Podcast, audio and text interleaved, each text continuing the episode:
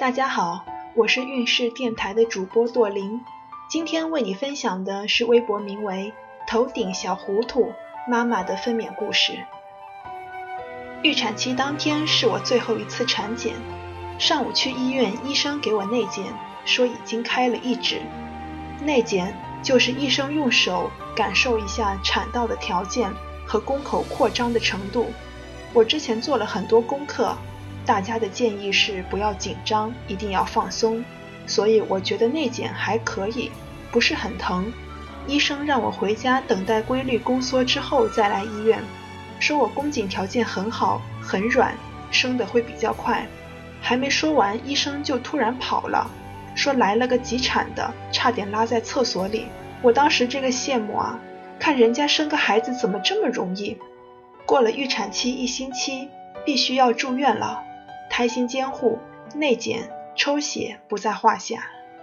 十九号入院，因为看了日子想二十号生，大夫又说我生得快。所以决定十九号半夜给我吃米索，就是一种刺激宫缩的药。下午去打 B 超，羊水已经很少了。大夫说不能等到半夜了，现在就要给我用药，就是一粒超级迷你的小药片，用水化开，每两小时喝一针管，喝四次。这期间我就该吃的吃，该喝的喝，在医院的大院里散步，买了巧克力、蛋糕。红牛和一些其他的，想明天带去待产室吃。一整夜都没有反应，每两小时起来喝一次药，其他时间睡得特别好。早上四点最后一次药喝完了，五点多有了轻微的宫缩，家里人都睡着了，我也没叫他们，就一直忍着。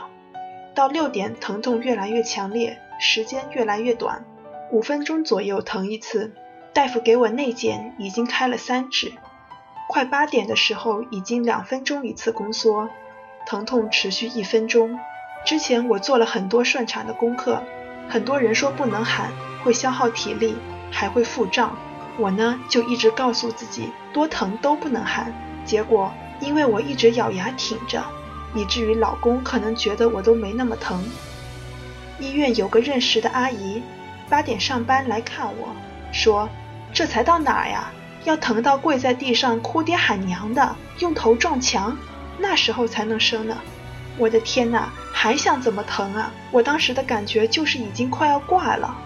后来我去了待产室，要自己走上楼，期间在楼梯上宫缩了一次，疼得我抱着老公的大腿跪在楼梯上，不疼了赶紧走。上床之后，医生内检说宫口已经开全了。大夫说：“给你切一下，现在孩子就能出来了。”我婆婆说：“尽量别侧切。”大夫很不乐意地说：“该切的时候就得切，侧切就是在阴道和肛门之间的连接处剪开一个几厘米的小口，使孩子更容易出来。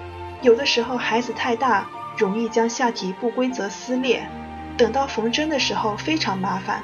切一下的话，只有那一个位置有破口，缝针比较容易。”所以一定要视自己和孩子的情况而定，一定要听大夫的，不是一味的不侧切就是好。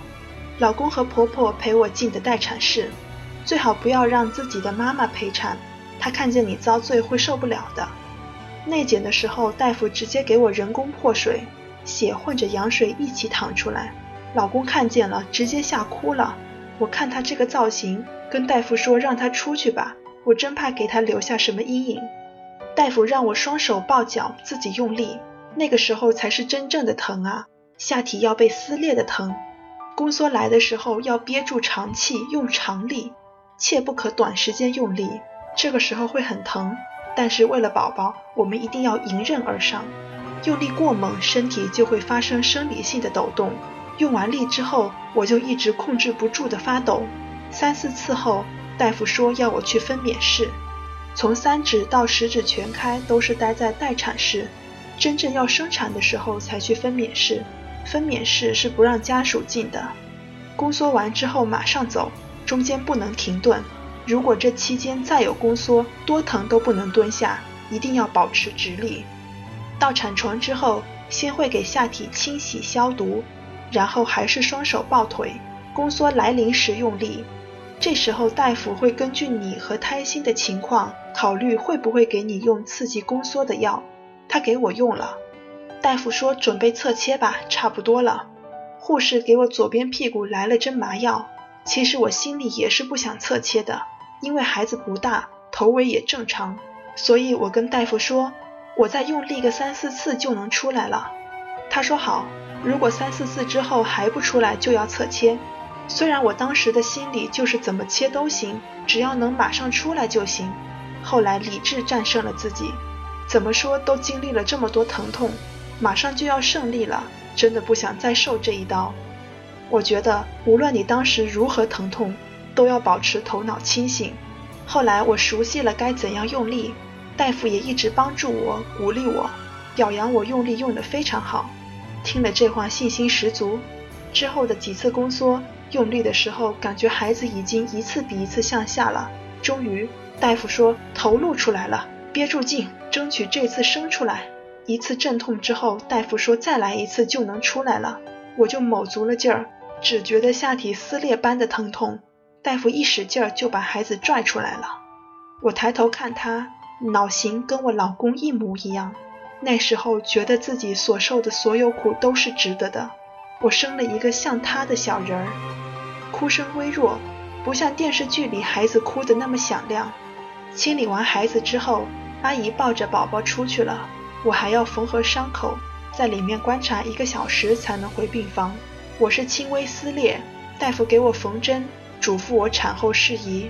我跟他聊了一个多小时，当时觉得生孩子很轻松，不像大家说的那样，完全是可以忍受范围内的，立马再生一个也可以。我有点忘性太快了吧？从五点左右开始阵痛，六点开三指，到八指全开，九点半宝宝出生。我觉得算是没有受太多的痛苦，历时四个半小时顺利生产。我从三十三周开始每天喝一杯覆盆子茶，用量上面是说一天可以喝两袋，直到生产。